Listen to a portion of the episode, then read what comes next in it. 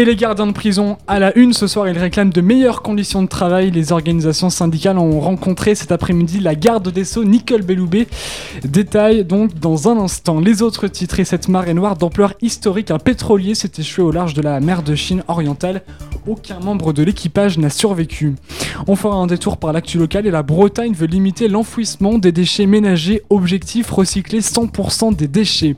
Et enfin un point météo avec Valentin Van Kunsen et l'alerte rouge lancée dans le Doubs et le Jura pour pluie et inondations. 115, c'est le nombre d'établissements pénitentiaires en grève aujourd'hui sur les 188 existants en France. Des établissements totalement bloqués, majoritairement en région parisienne, en Auvergne et dans le Grand Est.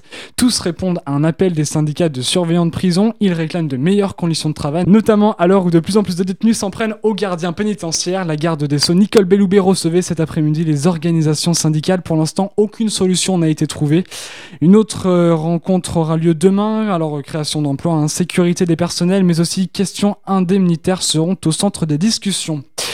C'est une marée noire d'ampleur historique. Un pétrolier iranien transportant 136 000 tonnes d'hydrocarbures légers a brûlé en mer de Chine orientale le 14 janvier. Le navire aurait percuté un cargo à l'est de Shanghai. Aucun des 32 marins à bord n'a survécu. Hier, des images satellites ont permis de constater l'ampleur des dégâts. La marée noire a triplé de taille en l'espace de 4 jours. Les trois nappes d'hydrocarbures mesurent au total 332 km. 22 corps ont été retrouvés dans le Grand Hôtel de Kaboul en Afghanistan. L'établissement a été attaqué ce week-end. Au total, 43 morts seraient à déplorer. Les deux assaillants se seraient fait passer pour des clients à l'hôtel. Le soir, ils se sont rendus dans le restaurant, ont appelé un serveur et ont ouvert le feu. La plupart des victimes ont été tuées à ce moment-là. D'autres ont péri lors d'un incendie provoqué par les, commandos pardon, de six autres assaillants dans les étages de l'hôtel après le début de l'attaque. Et dans un communiqué, les talibans ont revendiqué cette agression. En France, aujourd'hui, Emmanuel Macron s'est rendu dans le Nord euh, à l'usine euh, Toyota pour euh, saluer les 400 millions d'euros d'investissement de l'entreprise en France. Et dans la journée, le chef d'État a aussi invité les 140 dirigeants d'entreprises transnationales à Versailles. Parmi les invités, Google, Facebook, Ikea, Barilla, Manpower, HSBC et bien d'autres. Objectifs attirer les multinationales sur le sol français et prouver que la France est attractive et peut créer de l'emploi. La date n'a pas été choisie au hasard. Aujourd'hui débute aussi le forum de Davos, un événement où la plupart des dirigeants d'entreprises du globe se rendent pour discuter notamment des problèmes les plus urgents de la planète. Les dirigeants euh, sont en France aujourd'hui. Euh, ils seront euh, à Davos demain. Le pari de la région Bretagne de limiter l'enfouissement des déchets ménagers, les entreprises, les associations et collectivités vont être amenées à collaborer pour privilégier les circuits courts du recyclage. Une démarche qui s'inscrit dans le plan de climat porté par euh, le ministre Nicolas Hulot, décliné donc à l'échelle régionale. 200 acteurs économiques bretons vont collaborer. Le but réduire de moitié les déchets envoyés en décharge et d'ici 2025 recycler complètement le plastique. Dans le journal Ouest France, le vice-président du conseil régional Thierry Bulot a déclaré, je cite, les Bretons sont les meilleurs trieurs de France, mais les plus mauvais sur la question de la revalorisation des déchets.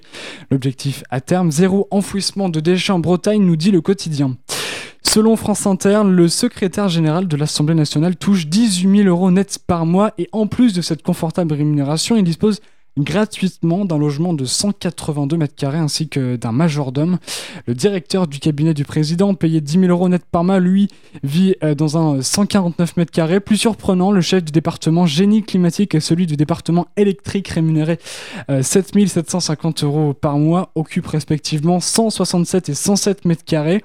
Aucun d'eux ne paye de loyer, c'est avec l'argent du contribuable hein, qu'il dispose de ces logements. Ces avantages sont en fait des héritages des précédentes mandatures. Les députés se sont penchés sur la question. Les choses, les choses pardon, devraient euh, changer. Du handball avec euh, l'Euro 2018 en ce moment en Croatie. Les experts ont gagné il y a quelques minutes euh, leur qualification pour la demi-finale face à la Serbie. Score final 39-30 pour les Français.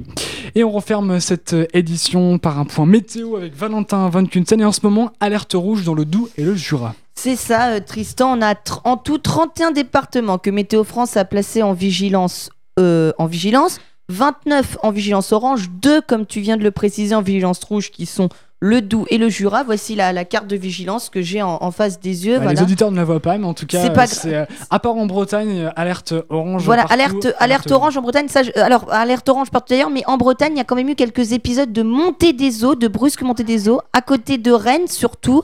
Euh, la Vilaine qui est montée, qui a débordé de son lit, mais c'est un incident mineur comparé à ce qui se passe.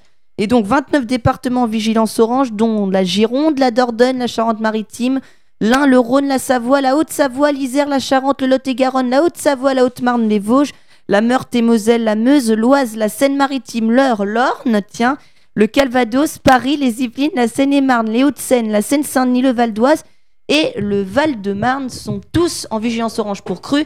La Seine a atteint aujourd'hui un niveau de 5 mètres 40 et euh, j'ai bien peur de vous décevoir, messieurs, dames, mais le temps ne risque pas de s'améliorer hein, pour la journée de mardi puisque le matin, on risque de retrouver une nouvelle perturbation du nord jusqu'à la Charente-Maritime et jusqu'à la pointe basque.